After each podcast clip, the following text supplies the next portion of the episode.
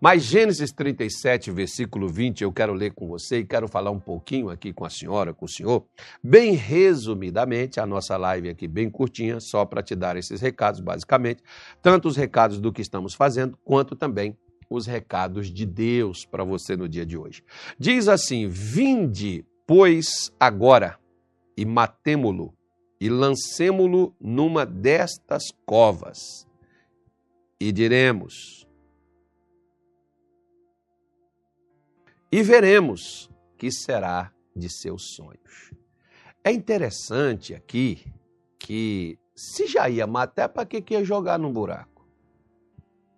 Você pode ver que tem gente que às vezes tem coisas que não te matam, mas te deixam numa condição que você não consegue sair dela. É como se você tivesse num poço, né, fundo, sem corda, sem meio de sair lá de dentro.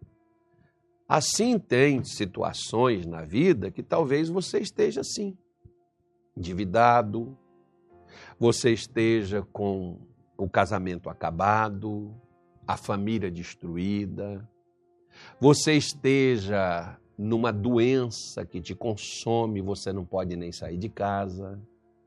Por causa dessa doença, né? Então você está num poço. Você está no chamado fundo de poço.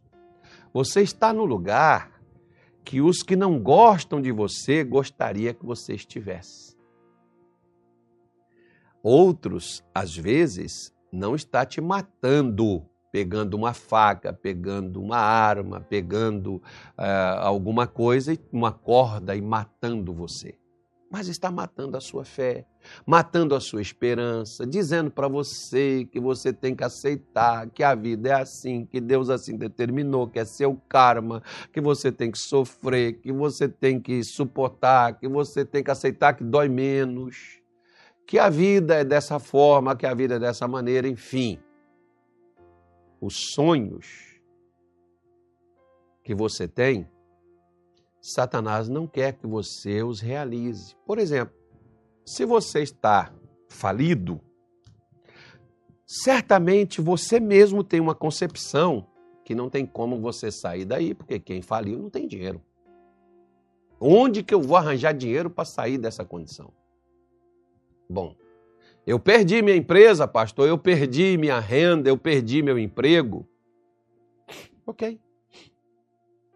O que, que o emprego é para você? O emprego é a sua fonte? É, o emprego é a minha fonte, minha única fonte de renda. Hum, entendi. Ok.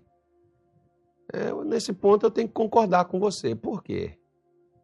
Porque quando o emprego é a sua fonte e não o instrumento pelo qual você recebe dinheiro e mantém sua vida, né? Quando Deus é a sua fonte, a sua vida não está só dependendo da sua empresa nem do seu emprego. Como, por exemplo, você está doente, você não é um doente.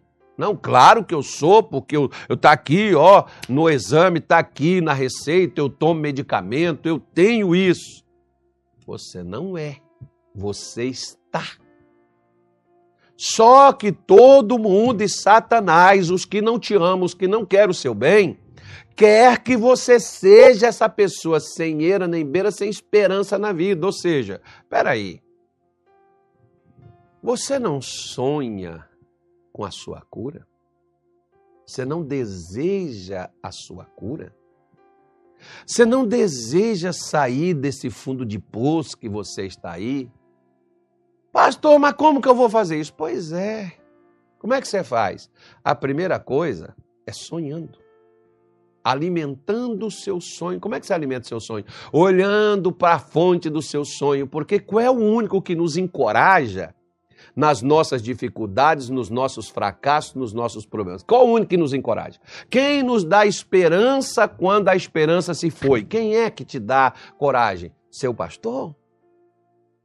Sua mulher, seu marido, seu pai? Acredito que não. Eles são instrumentos de Deus para isso, porque o único que não tira a nossa esperança, o único que não tira a nossa bênção, que não tira a nossa poção é Deus.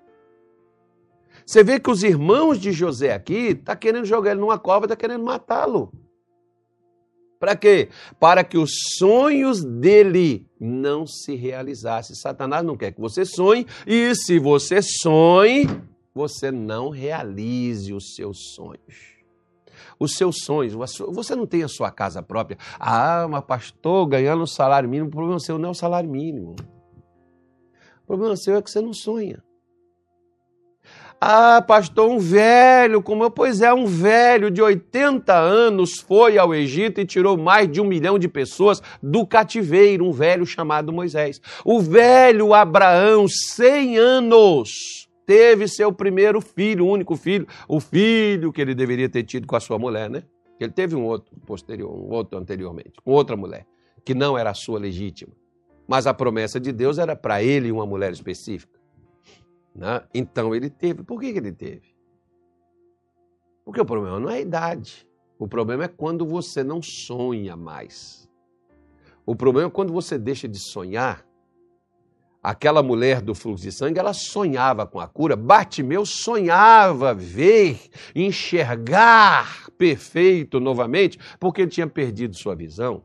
Aquele jovem de João 9 sonhava enxergar, nasceu cego do ventre de sua mãe, mas tinha um sonho enxergar. Por que, que sem ele pedir, sem ele saber quem estava ali, chega um homem, passa lodo, faz cospe no chão, pega saliva, faz lodo, passa nos olhos dele, manda ele lavar para ele enxergar. Por quê? Porque ele tinha um sonho.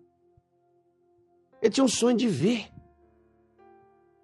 Ele queria ver, ele queria enxergar. Deixa eu fazer uma pergunta para a senhora. A senhora ainda sonha? Se você sonha, vem estar conosco. Se você sonha, sai de sua casa, porque quem está sonhando está buscando a Deus. Quem está sonhando em mudar de vida, em vencer, em ser curado, em ser liberto, está vindo para a igreja.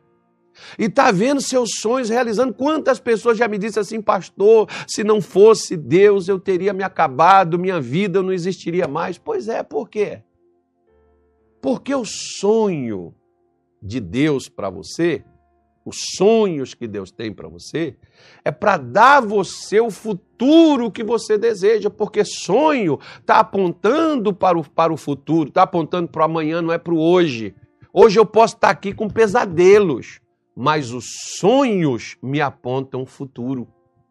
José estava aqui com um baita de um problema, mas o sonho garantiria um futuro de paz, um futuro onde os seus próprios irmãos iriam precisar dele.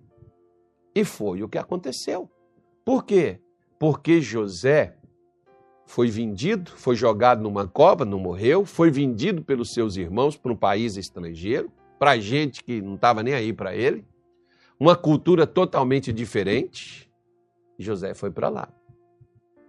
Porém, os sonhos de José não ficaram presos com ele. Os sonhos de José não ficou na casa de Potifar, onde ele ficou. O sonho de José não ficou na prisão, onde ele cumpriu dois anos de prisão. O sonho de José continuou do mesmo jeito que era. Por que, que o sonho dele se realizou? Ele era jovem, tinha 17 anos, né? Quando ele foi vendido pelos seus irmãos, muito novo, poxa, pastor, sem cabeça, olha o que aconteceu, a tragédia, a situação que me abateu. Pois é, o problema não é a idade, não. O problema é não sonhar mais. Sonhe e ganharás o mundo, diz essa frase aí. Eu achei bonita, achei legal, né? Eu vi no Google. Sonhe e ganharás o mundo. Né? Sonhe, você vai casar, sonhe com o seu casamento.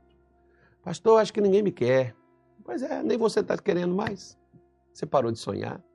Sonhe com o seu negócio próprio, deixar de ser empregado dos outros, trabalhar para os outros, enriquecer os outros. Sonhe com o seu negócio.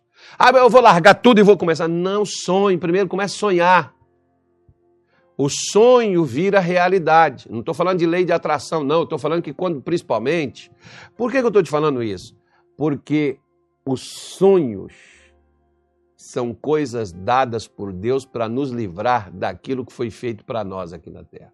Deus tem várias maneiras de falar com você, como aqui, por exemplo, eu estou falando com você e mostrando você sonhos de Deus para a sua vida. Sonho de Deus para a sua O sonho de Deus é que você levante dessa cadeira, o sonho de Deus é que você tenha saúde, o sonho de Deus é que você caminhe livre, o sonho de Deus é que você vença, o sonho de Deus é que você seja feliz, que você seja feliz com sua família. Esse é o sonho de Deus para a sua vida. E para esse sonho se realizar, sabe o que Deus fez?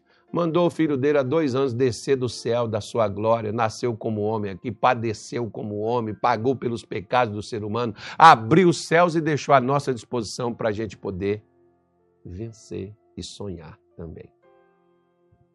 Os mesmos sonhos que Deus tem para nós, que sonhos de bênção, de paz, de vida, de vitória, é o que Deus tem. Volte a sonhar. Sonhe. Sua vida vai mudar. Sonhe com algo diferente não aceite isso daí. Não, as pessoas ficam te limitando, ficam te incapacitando. Quando Deus vê capacidade, Deus vê é, vitórias na sua vida. Como diz Jó 33, versículo de número 14. Antes fala Deus uma e duas vezes, e ninguém atenta para isso. Né? De que forma que Deus fala, pastor? Deus fala por meio da pregação, porque está aí ó, o versículo seguinte. Em sonho ou em visão de noite, quando cai o sono profundo sobre os homens e adormece na cama. Segundo versículo, 16. Coloca aí, por favor, Carloto, diz aí, ó. Então abre os ouvidos dos homens e lhes dá a sua instrução, sua orientação. O que, é que eu estou dando para você aqui? Orientação.